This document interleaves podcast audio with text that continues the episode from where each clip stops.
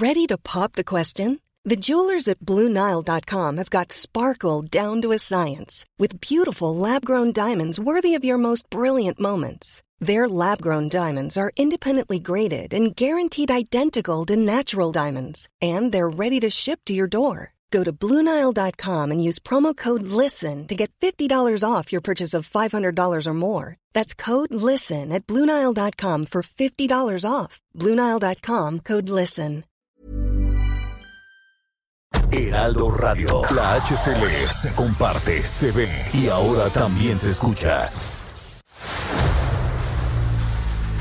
El dedo en la llaga.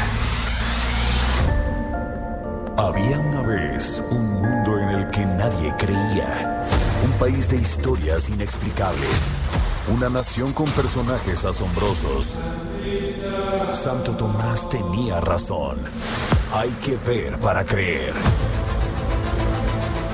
El México increíble, las verdades que duelen, la voz de los que callan, el dedo en la llaga. Infórmate, diviértete, enójate y vuelve a empezar. El Heraldo Radio presenta El Dedo en la Llaga con Adriana Delgado. Amanecer, un día más, nada es lo mismo, todo sigue igual. No sé por qué, hasta el café hoy tiene otro sabor.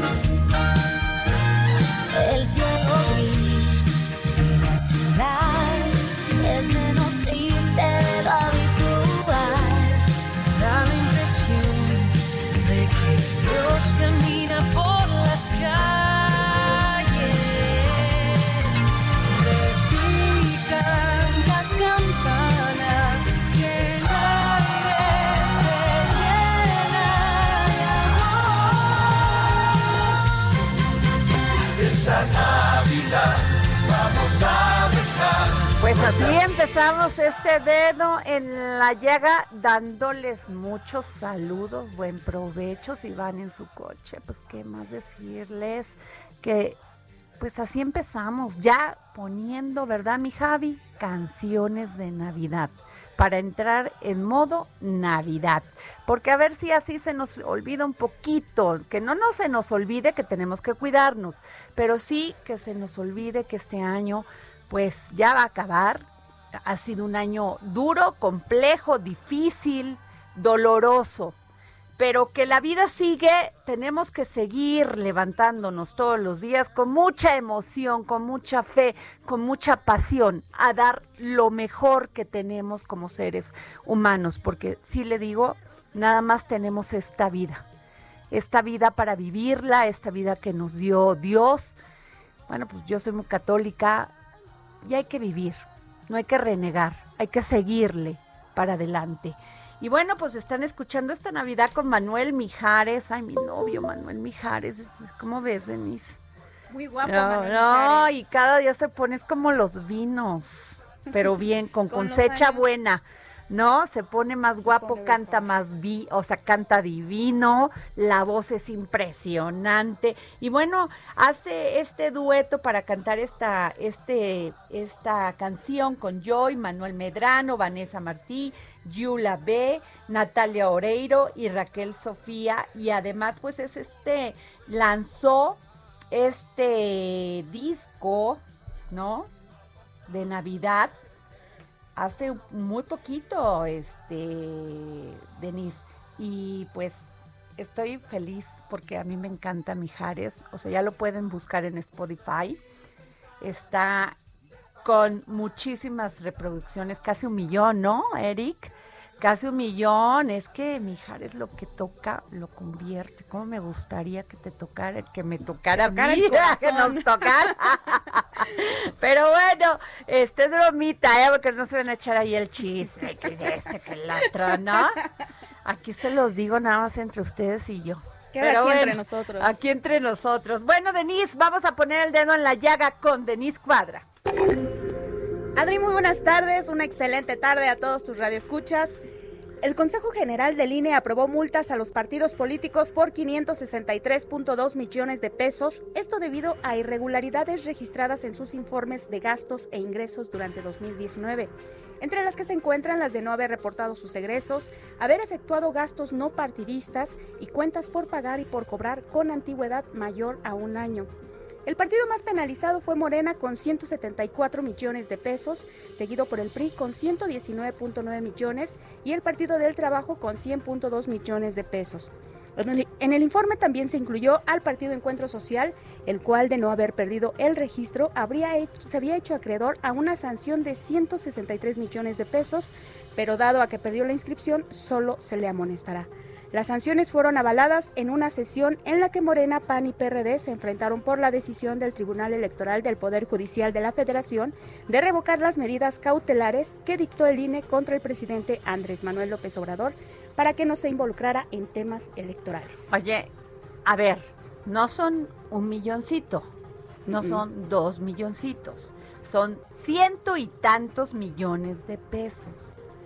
¿Y qué? O sea, nomás les va a poner una multa y ahí se me olvida porque nunca dijeron en qué gastaron el dinero. O sea, es dinero de los mexicanos. Yo, o sea, deberían de quitarles el registro. O sea, ¿cómo que no pueden comprobar 160 millones? Cuando hay personas en este país que no tienen ni qué comer y que es de nuestro trabajo, de nuestros impuestos. Híjole, inadmisible, grotesco, es una burla. Y dada más la situación que hoy en día atraviesa el país. Así es. En fin, ahí se las dejo. Y luego, ¿por qué dicen que la gente no sale a votar? Que la gente, este, el abstencionismo. Pues, ¿cómo vas a salir a votar si sabes que te están robando? Porque eso es. O sea, ¿cómo no puedes? Te dimos un dinero de los mexicanos, partido político, y cómo no puedes comprobar en qué lo gastaste. Hijo. Pero bueno, seguimos con, seguimos con Denise. Adri, por otra parte, pues mujeres de todos los partidos políticos cerraron filas en torno a la paridad de género. Esto luego de que el Tribunal Electoral del Poder Judicial de la Federación aprobara revocar un acuerdo del INE en el que dejó duda de si solo vinculó a partidos políticos o solo fue un exhorto. En el pronunciamiento que hacen las diputadas eh, de Grupo de Trabajo Plural, eh, hacen la siguiente petición que se comunique de manera clara y concisa los acuerdos tomados durante la discusión de la resolución sobre los lineamientos al INE para garantizar la paridad de las, en las gubernaturas, que se notifique a los partidos políticos la vinculación para registrar al menos a siete candidatas mujeres a las gubernaturas que se erigirán en el 2021 y por otra parte también hacen un llamado a los partidos políticos a comprometerse con el cumplimiento de la Constitución y el largo camino por el reconocimiento de los derechos políticos de las mujeres a reconocer plenamente su derecho a participar en todas las decisiones políticas. También dicen la paridad es un, es un principio constitucional que fortalece la democracia y apuesta por una transformación real de las relaciones. Bueno, pues ahí te va, estás sentada. Bueno, pues resulta que con 109 mil dólares, no sé cuántos eran euros, el Ministerio de Servicios Públicos de la capital francesa, o sea, París, multó a la alcaldesa de París, Anne Hidalgo, ¿por qué crees? Porque violaron la ley a nombrar a demasiadas mujeres en cargos de responsabilidad. Órale.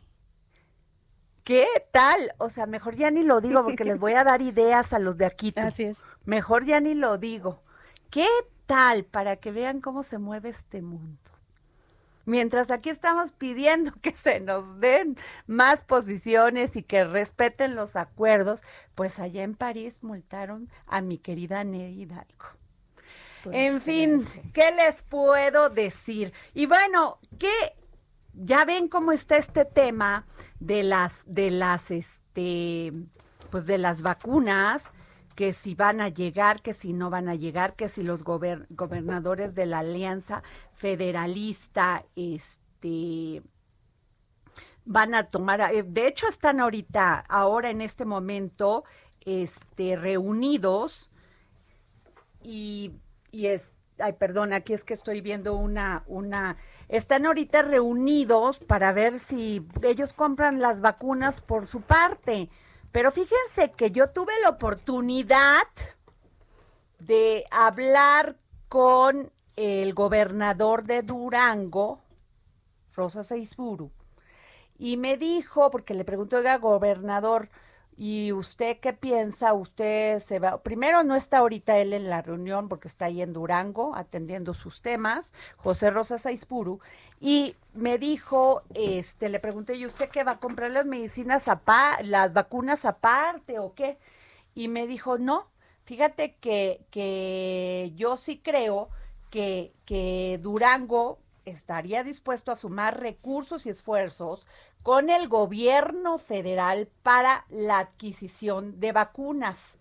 En tal sentido, si el gobierno federal puede cubrir en su totalidad esta protección para los duranguenses, el estado de Durango estaría listo para apoyar en su aplicación. Si la cobertura está limitada, Durango está dispuesto a aportar recursos para la compra de vacunas. Y bueno, por eso estamos llamándole en estos momentos a la subsecretaria de Relaciones Exteriores, Marta Delgado, para ver si nos puede contestar la llamada para pues saber qué piensa de esto, porque ella ha estado dando pues esta pelea sobre este asunto. ¿Cómo ves, Denise? Así es, eh, Adri, recordemos que también hace poco se pronunciaba respecto a las vacunas, diciendo que pues los gobiernos, eh, los gobernadores pues no fácilmente podrían tener acceso a las vacunas, puesto que ellos que estuvieron negociando estuvieron desde seis meses antes. Ajá. Entonces, pues vamos a ver qué es lo no, que... pues a ver, de lo, ahorita están en la alianza, este, están ahorita reunidos estos gobernadores aliancistas y pues a ver qué sucede, porque pues mira, eh, Marta dice, lo que yo he escuchado, Marta Delgado dice que este, pues ellos ya compraron toda la vacuna que había en el mercado, pues para satisfacer las necesidades de, de la ciudadanía. Entonces, pues ahí sí ya, este, pues ya se, como quien dice, pues ya se acabaron. Así es, acuérdate que tan solo pues hace unos días el, presidente de, México pues estaba diciendo cómo es que se iba a distribuir de acuerdo a la edad eh, pues las vacunas en toda la población mexicana, únicamente los que se hacían los que no se tomaban en cuenta pues eran los menores de 16 años, así como tampoco las mujeres embarazadas. Se iba a empezar, por supuesto, por todas aquellas personas eh, que estuvieran involucradas en temas de salud, es decir, todos los médicos de primera línea. Posteriormente, pues ya de ahí se iban por edades entre los de 50, 60, 40 y así posteriormente. Entonces, pues Pues a ver ahorita, a ver si la logramos localizar. Ya habíamos quedado con ella y esperamos pues a ver ahorita a Eric que, que nos ayude. Y bueno, oigan, el presidente Andrés Manuel, Andrés Manuel López Obrador le dio fuerte a revisar la permanencia de los órganos reguladores. Durante su conferencia matutina, el presidente López Obrador señaló que se debe revisar la permanencia de los órganos reguladores, pues aseguró que no tienen una función social. Señaló la proliferación de este tipo de organismos durante los pasados años y consideró necesario evaluar su preservación, pues aseguró que no tienen una función social y sí se ahorra el presupuesto que se les destina. Habría más recursos para apoyar a los campesinos, maestros, médicos tomó como ejemplo a la Comisión Nacional del Sistema de, la, de Ahorro para el Retiro al señalar que durante años las administradores de Afores cobraron dos y hasta tres veces lo que se cobra en otros países y la CONSAR de Alcahueta, afectando a los trabajadores. Ahí sí, yo sí le diría al presidente que no es lo mismo administrar que nada más dar. y las afores pues necesitan una administración por parte de estas este de estas valga la expresión administradoras entonces quién sabe ahí yo no estoy de acuerdo. Cuestion- cuestionó también la utilidad de organismos como el IFETEL y la Comisión Reguladora de Energía, pues refirió que una gran cantidad del presupuesto se queda en estos aparatos burocráticos, por lo que consideró que sí vale la pena hacer una revisión. Indicó además que la Comisión Federal de Competencia Económica fue uno de los organismos que se ampararon para evitar la reducción de sus salarios y deben estar ganando como 400 mil pesos, pues sí es una lana.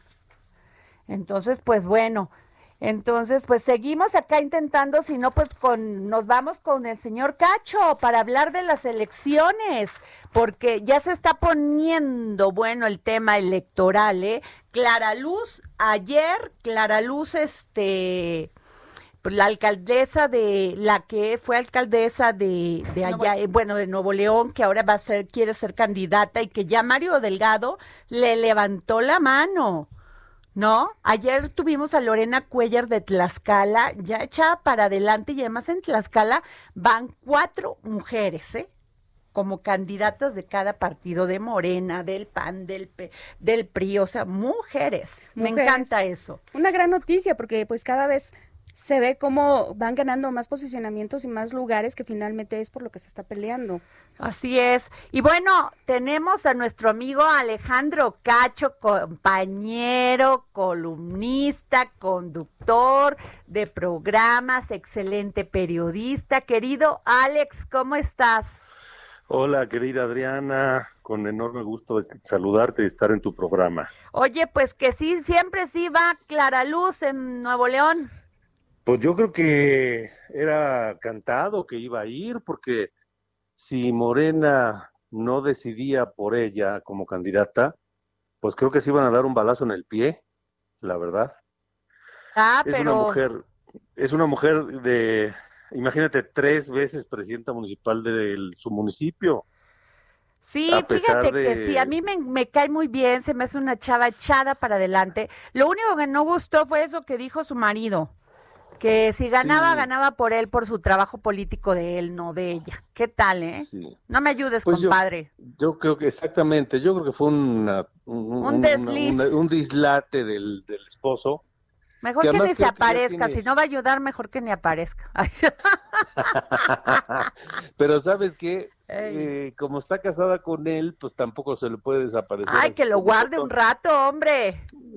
Sí, yo creo que, a ver, yo creo que ella ha demostrado por sí misma Claro. lo que, lo que es y lo Así que sabe es. hacer y lo que puede hacer. Por eso, insisto, ha, ha repetido varias veces como presidenta municipal de, Nuevo- de Escobedo, Así es.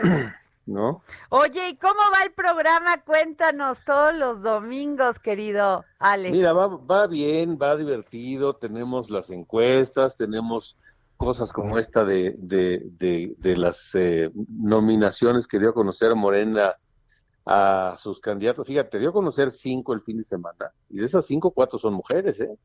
Oye, sí, pero, o sea, muy interesante, pero además una de ellas va por Tlaxcala, Lorena Cuellar. Sí, Y me parece muy Cuellar. interesante lo que está pasando en Tlaxcala porque son muchas candidatas mujeres. Son- yo creo que la, quien gobierne Tlaxcala la, va a ser gobernadora la próxima, sin duda. Oye, ¿tú crees que haya incidido en algo que ya tuvieron una gobernadora como Beatriz Eh, Paredes? o pues, sea, que no abrió ese esquema para las mujeres. Yo creo que, por supuesto, Beatriz Paredes, junto con todas las demás mujeres que han, que han hecho, han ocupado esas posiciones y que las ocupan hoy, como Claudia Sheinbaum o Claudia Pavlovich, han hecho su trabajo y han abierto brecha, por Ajá. supuesto, para, para las, para las mujeres.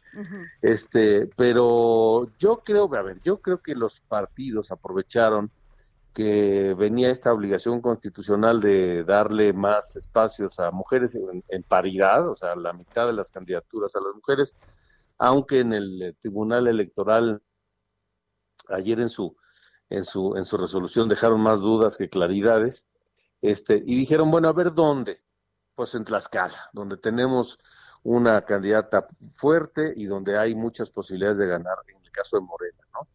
Este, ¿y con quién vas a combatir a una mujer? Pues con otras mujeres, ¿no? En el caso de Tlaxcala. Eh, en el caso de Baja California, donde hay una enorme también posibilidad de que gane Morena, pues ponen a, a- a la presidenta municipal de Mexicali, Marina del Pilar, que este, además de que estuvo siempre de- como las favoritas para ganar la candidatura, ha hecho buen trabajo en la capital de Baja California. Este, de Clara Luz ya hablamos, ¿no? Que, que yo creo que, que es una muy buena apuesta en, en Nuevo León. Entonces, eh, sí me parece, y bueno, de Laida Sansores ni qué decir, ¿no? Aunque ahí este eh, eh, eh, Mario Delgado eh, de repente como que se resbaló un poquito cuando la anuncia eh, con, con todo, todo bombo y platillo y habla del pasado corrupto de los gobernadores del PRI, donde alguien debió haberle dicho que estaba el papá de Laida Sansores, Pues sí. ¿verdad? O sea, ay, pero es que se les olvida, tienen como Sí. amnesia, sí, sí, sí, ¿no? sí. Estos políticos mexicanos, este, les da muy seguido la amnesia, ¿no? Sí, sí. Y sabes qué, En la pandemia, Adriana, la pandemia que ahorita está terrible, los contagios, las hospitalizaciones, y yo insisto, ¿cómo va a votar el Yo coronavirus? te pondría, Alex, una pregunta bien, bien, bien, este, no sé si dura, ¿cómo le podré poner? Pero, ¿tú crees que vaya a haber elecciones?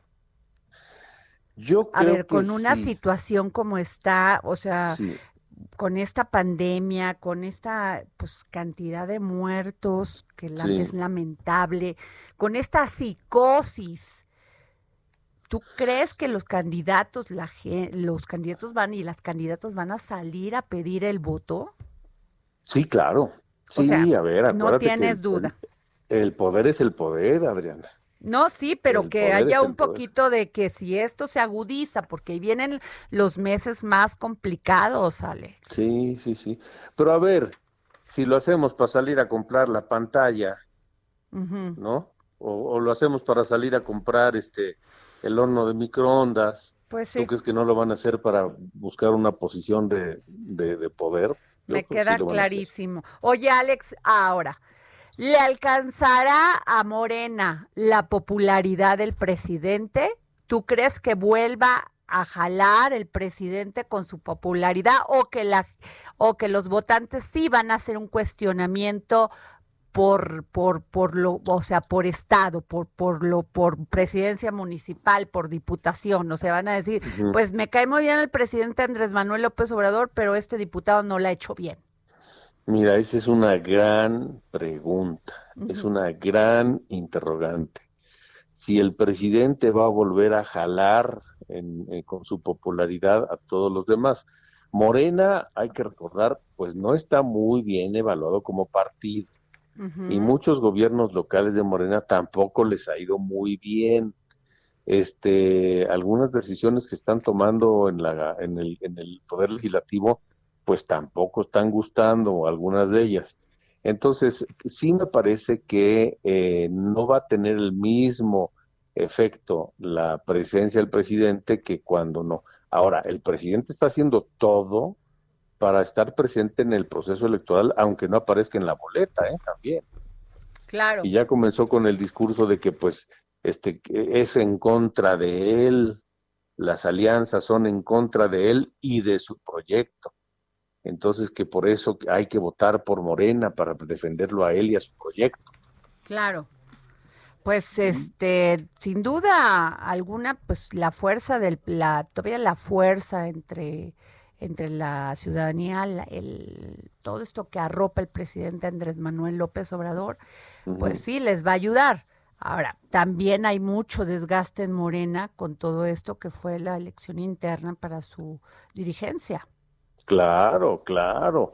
Y acuérdate que tiene el- el- Morena tiene el ADN perredista, no se nos olvide. Ajá. de las tribus y de pues las cuotas y los cotos de poder y de que si pues no me ayudaste ahora te la cobro en la que sigue. ¿no? Y tienes razón, puede ser que esas disputas internas pues eh, tengan algún efecto el- en, la, en la elección de junio, claro, puede Pues ser. sí.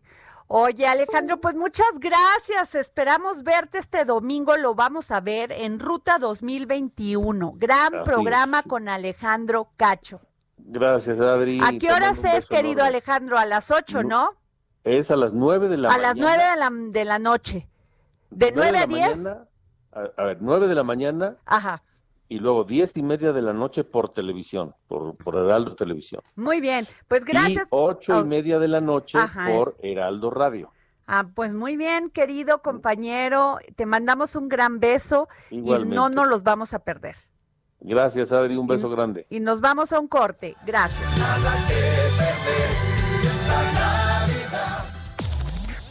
Sigue a Adriana Delgado en su cuenta de Twitter, arroba Adri Delgado Ruiz. Además, te invitamos a enviar tus opiniones y comentarios en texto o por mensaje de audio a través de WhatsApp al 55 2544 3334.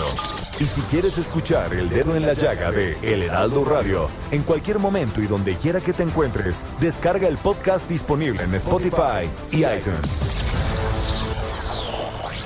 Heraldo Radio. La HCL se comparte, se ve y ahora también se escucha.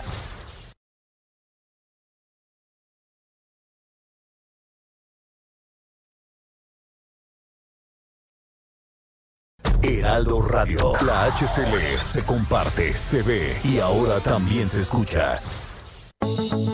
Sigue a Adriana Delgado en su cuenta de Twitter, arroba Adri Delgado Ruiz. Además, te invitamos a enviar tus opiniones y comentarios en texto o por mensaje de audio a través del WhatsApp al 55 25 44 33 34. Y si quieres escuchar El Dedo en la Llaga del Heraldo Radio en cualquier momento y donde quiera que te encuentres, descarga el podcast disponible en Spotify y iTunes.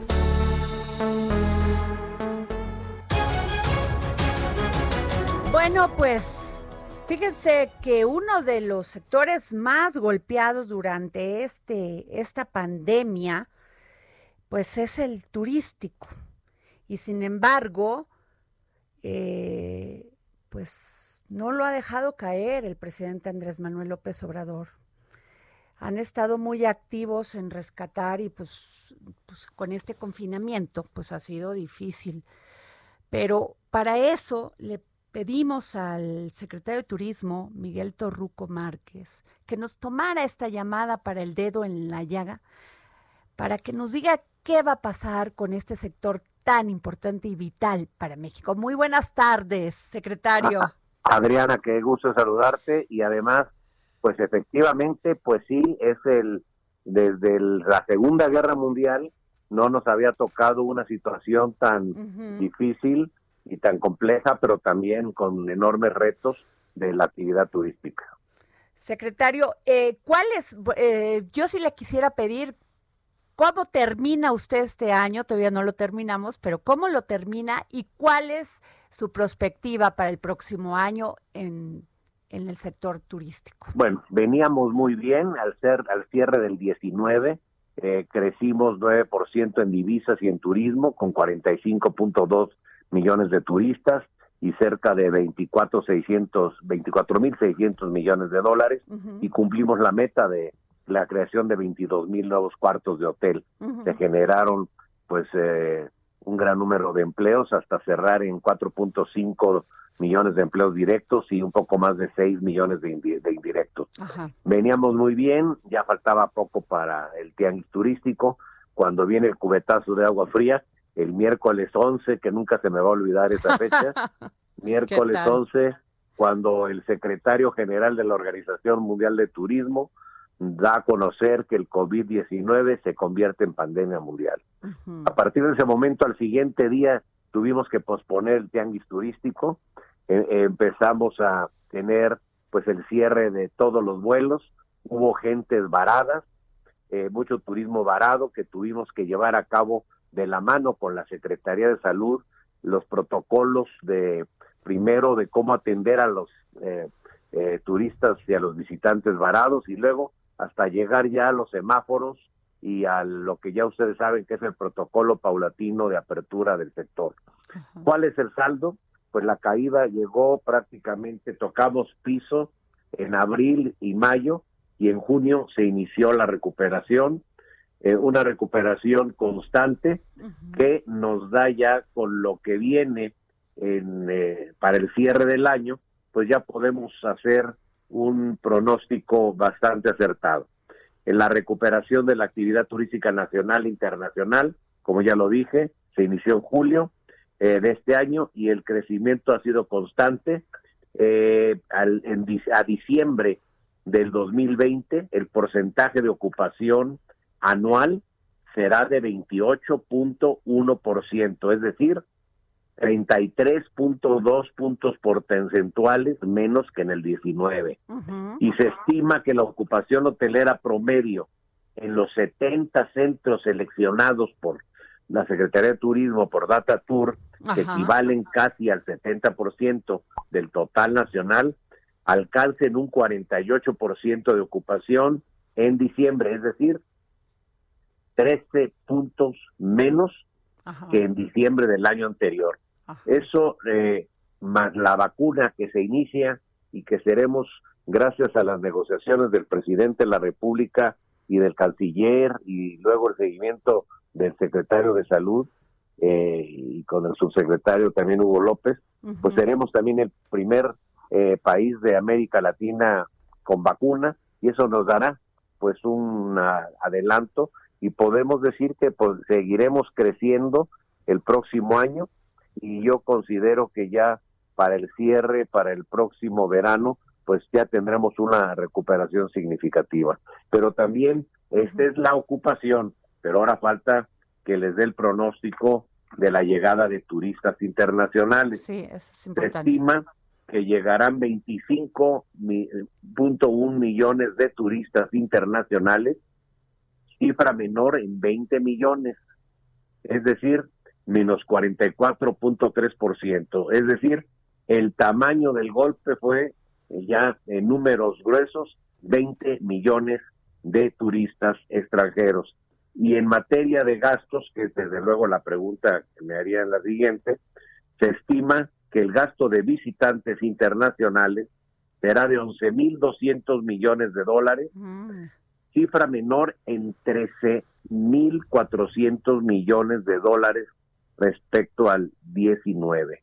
Quiere decir que pues el la pandemia nos dio como resultado 20 millones de turistas menos híjole. de extranjeros y 13.400 millones de dólares. Duro golpe, secretario. pero nos vamos a levantar. Eh, ya tenemos muy buenos eh, convenios. Vamos a dar a conocer más de 16 eh, eventos internacionales que ya tenemos amarrados, más la Fórmula 1, más los abiertos de golf, de tenis, y pues vamos a salir adelante. Es un enorme reto en donde con la austeridad hay que tener más creatividad, pero con las crisis mayores oportunidades. Fuimos el primer país en lanzar el Tianguis Turístico Digital, Nos felicitó el secretario general de la Organización Mundial de Turismo, nos han seguido ya otros países eh, para digitalizar ya sus grandes ferias, pero fuimos el primero en sacar adelante con éxito los tianguis, los hemos convertido también en pueblos mágicos en materia de tianguis y pues eh, estamos poniendo nuestro mejor empeño para salir adelante. La conectividad sigue adelante, las inversiones, que es algo muy importante de, que se iniciaron en el 2019, pues usted sabe que un gran inversionista sabe que esta crisis de pandemia dura año, año y medio, máximo dos años, que es lo que le da para terminar las grandes eh, inversiones.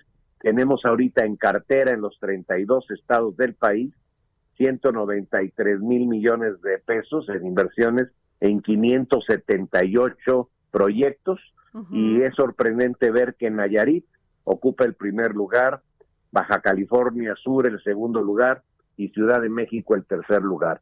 Quiere decir que seguiremos creciendo en oferta hotelera, en las inversiones, eh, así que pues esperemos que eh, a finales del próximo año podamos ya estar estabilizados. Híjole, pues da gusto escucharlo, secretario, porque lo que queremos ahorita es tener fe y esperanza de que esta crisis, no solamente por esta crisis de salud, sino de económica, pase y pase rápido. Oiga, pero usted estuvo muy activo con lo del Tianguis de los Pueblos Mágicos. ¿Cómo le fue?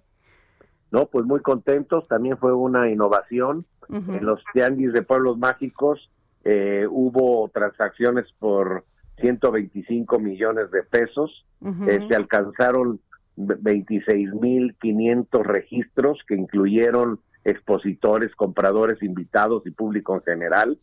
Se realizaron 31.300 citas de negocio, lo que significó 10 veces más lo registrado en el primer tianguis de pueblos mágicos, que fue el año pasado en Pachuca Hidalgo. Sorprendentemente asistieron por primera vez turoperadores de 30 países, adicionalmente México, que estuvieron presentes en este encuentro.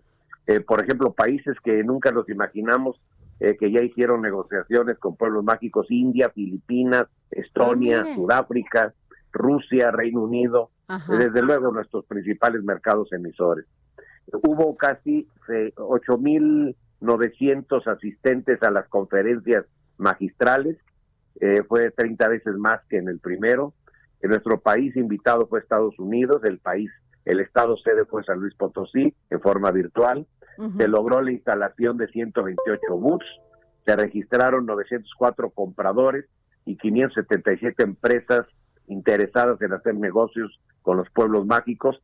Y algo que fue sorprendente, que fue una innovación, y ustedes lo pueden ver, ya tuvimos participación de 475 artesanos de forma digital, eh, con casas de artesanías, que hicieron transacciones por 26 millones de pesos, es decir, eh, un año vamos a tener abierta esta página hasta Ajá. que se lleve a cabo el siguiente tianguis. Así que si ustedes entran a Pueblos Ma- Tianguis Turístico Pueblos Mágicos, pueden seguir adquiriendo artesanía, viendo todas las conferencias, todo lo que se hizo.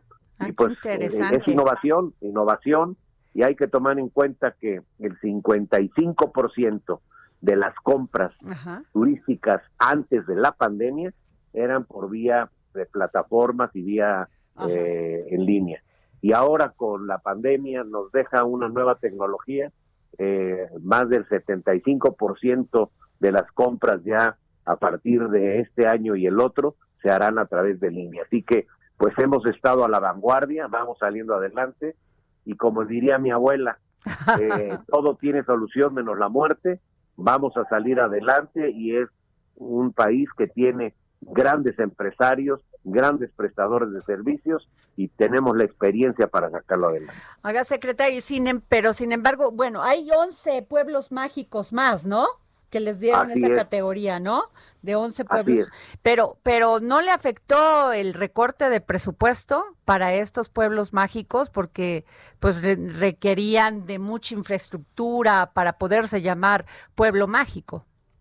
Sí, lo que pasa es que anteriormente la Secretaría de Turismo Ajá. hacía las licitaciones a través de un director general, negociaban con los presidentes municipales, eh, y, en fin, hoy se han invertido nada más en eh, la Secretaría de, lo que es SEDATU, a través de Meyer, el secretario, Ajá. más de 800 millones de pesos que beneficiaron más de 45 plazas de vocación turística en infraestructura interesante. básica y sobre todo en apoyo.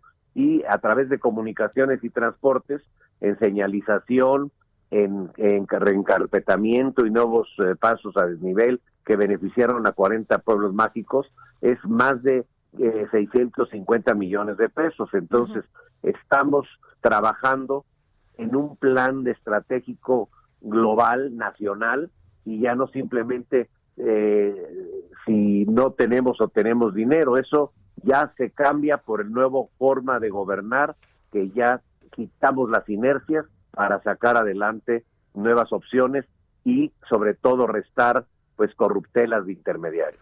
¿Tiene usted algún estimado de cuánto se ahorró nada más quitando la corrupción de la Secretaría de Turismo? No, pues nada más eh, con los tianguis turísticos, antes costaba 80 millones de pesos hacer un tianguis y sobre todo eh, tenían comitivas de más de 25, 30 personas y ahora nada más la comitiva son dos, máximo tres personas y no hay inversión alguna porque todo es a través de negociaciones con el sector privado. Ese es un ejemplo. Eh, cada vez que viajaba cualquier titular de sector, viajaban pues más de 20, 30 personas con equipos de seguridad de más de, de 10, 12 personas y ahora las giras son con dos compañeros de trabajo. Secretario Miguel Torruco Márquez, secretario de Turismo, ¿se siente usted satisfecho como termina este año?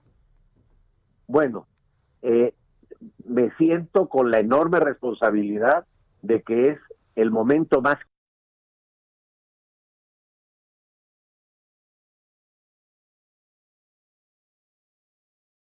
crítico que ha tenido la actividad turística desde la Segunda Guerra Mundial.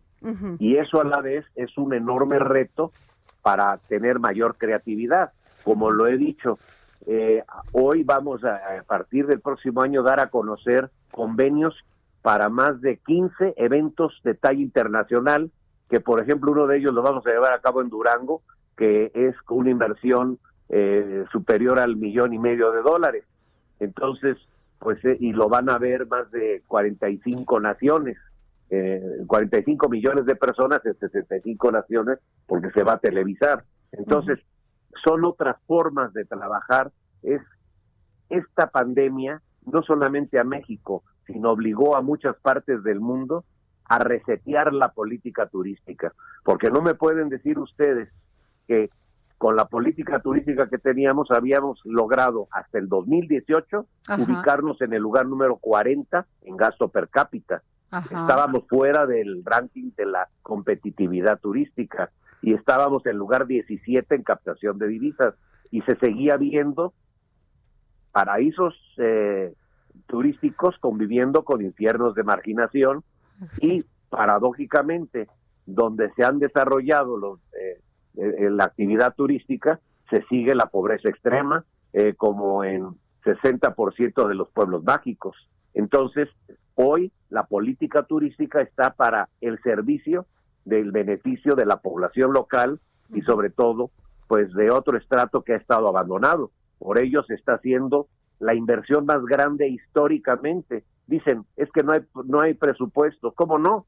Estamos haciendo la inversión más grande en la historia del turismo de México, cuando menos desde hace 50 años, que es el Tren Maya, que va a tener 19 estaciones, se va a visitar 190 eh, atractivos de alto impacto, va a ser más de 1.525 kilómetros y va a beneficiar a Yucatán, Quintana Roo, Campeche, Tabasco y Chiapas. Ajá. Eso es desarrollo regional y Claro. no centralizado. De 45 millones 200 mil que nos visitaban, Ajá. pues resulta que nada más venían el 85% a seis plazas de vocación turística. Esa era la dependencia y por orden de importancia era Cancún, segundo lugar, que la convertimos en el segundo lugar, Ciudad de México, Ajá. luego eh, Playa del Carmen, Los Cabos, eh, Nuevo Vallarta y Puerto Vallarta. Y el 66,5% procedía nada más de Estados Unidos y Canadá. Pues sí. Entonces, ¿cuál es la clave? Diversificación de los atractivos, diversificación de los destinos, impulsar la conectividad regional y sobre todo el diversificar los mercados de internación para no depender ni estar concentrados para dar beneficio de la actividad en seis plazas de vocación turística. Cuando yo era presidente de los Ajá. hoteleros, me decían cuando viajaba yo a diferentes plazas, oye, ¿por qué por un lado oigo que dicen que somos potencia turística y aquí no tenemos ni siquiera, eh, llegamos a cinco mil turistas extranjeros? Ajá. Es decir, el modelo turístico fue muy bueno, fue eh, se desarrolló, pero esta pandemia no solamente cimbró la política turística mexicana, sino este mismo actuar será a nivel internacional y debemos de adaptarnos a los nuevos tiempos y sobre todo al nuevo perfil del turista pospandemia. Y de esa forma, quien no se ubique en materia de la digitalización y la comercialización a través de plataformas, a través de ampliar los atractivos turísticos, pues estarían hablando de más de lo mismo. No queremos ser el 40 lugar en, en gasto per cápita, es decir, al cierre del 18 estar en el 40 significó que habían 39 naciones que sus gobiernos y su sector privado tuvieron más creatividad para hacer que el turismo gastara más y tuviera mayores satisfactores. Así que el ejemplo lo estamos dando. La semana pasada pusimos en marcha el primero de los atractivos ancla que hemos ya logrado, que es el Museo de Armando Manzanero, con la ruta de la nostalgia de Turibús, y así vamos a ir paso a paso ampliando el producto, siendo más atractivo y sobre todo que responda a las nuevas exigencias de un turista cada Ajá. vez más exigente, pero sobre todo e informado.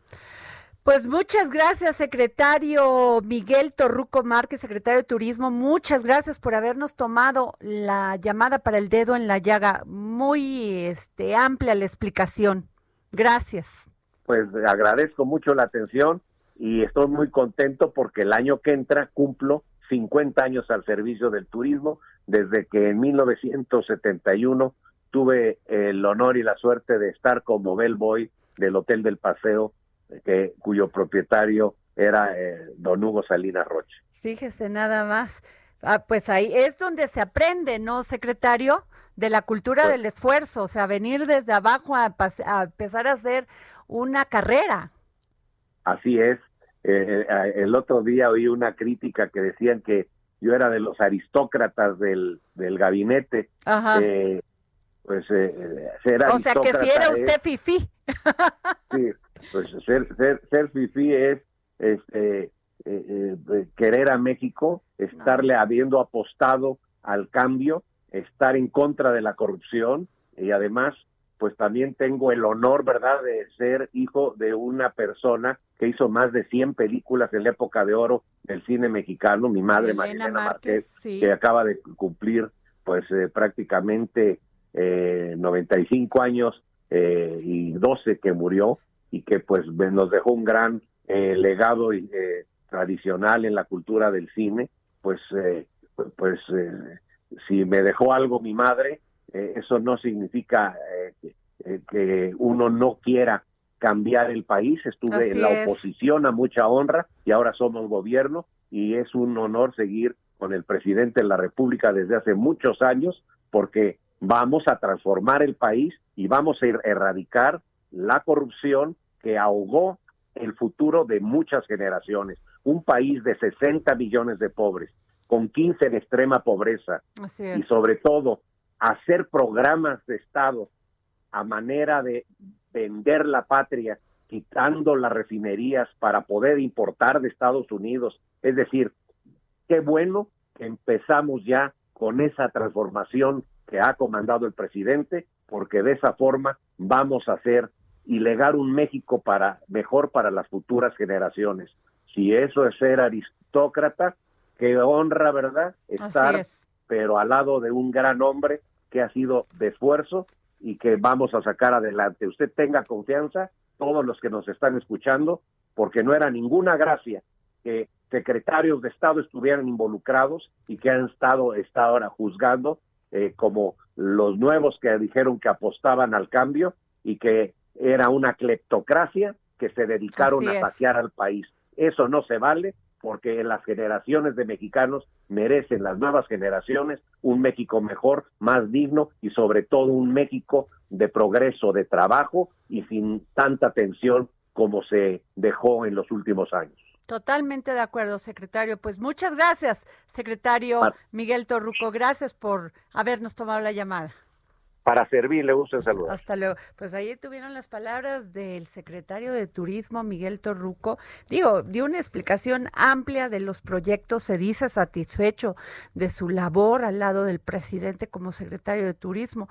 Muy interesante, re- este, si quieren volver a escuchar esta entrevista con el secretario de Turismo, este, por favor, métase a mi podcast en, ¿dónde está Eric? En el Heraldo Radio, claro, y uh, a, con a, a, ver, entonces arroba Adri Delgado y en Spotify, ¿no? También, ¿no? Oye, y bueno, les comento que hoy el presidente Andrés Manuel López Obrador, presidente de México, an, anunció que Esteban Moctezuma Barragán será el nuevo embajador de México en Estados Unidos. Nadie se la esperaba. ¿eh? Y sobre todo porque el secretario de Turismo, de Educación, Esteban Moctezuma, con quien hablamos el viernes, también pueden escuchar esta entrevista por, me, por mi podcast, este, pues nos estaba diciendo todos los avances y los retos a los que se enfrentó en materia de educación durante esta pandemia y pues, la neta la estaba haciendo muy bien. O sea, tenía Bacuellá, eh, los maestros habían, se sentaban con él a negociar, a platicar, a tener un diálogo. Incluso pasamos lo que dijo él en su, en un video que grabó donde hablaba. Yo le decía, oiga, yo nunca había escuchado a un secretario de educación dirigirse a los maestros con amor, con respeto y la verdad le di- les digo, me pareció sumamente eh, bonito, lo digo así, porque si alguien ha dado la pelea en esta pandemia han sido los maestros que se han enfrentado a tantos y tantos problemas, pues como la, la, la, la tecnología, y sin embargo ahí han estado. Pues bueno, ya se nos terminó nuestro dedo en la llaga. Nos vemos mañana. Soy Adriana Delgado Ruiz aquí por el 98 por la 98.5 FM. Hoy tiene otro sabor. El cielo gris de la ciudad es menos triste de lo habitual. El Heraldo Radio presentó El Dedo en la Llaga con Adriana Delgado. Heraldo Radio, la HCL se comparte, se ve y ahora también se escucha. Even when we're on a budget, we still deserve nice things. Quince is a place to scoop up stunning high-end goods for 50 to 80% less than similar brands. They have buttery soft cashmere sweaters starting at $50, luxurious Italian leather bags, and so much more. Plus, Quince only works with factories that use safe, ethical, and responsible manufacturing. Get the high-end goods you'll love without the high price tag with Quince. Go to quince.com/style for free shipping and 365-day returns.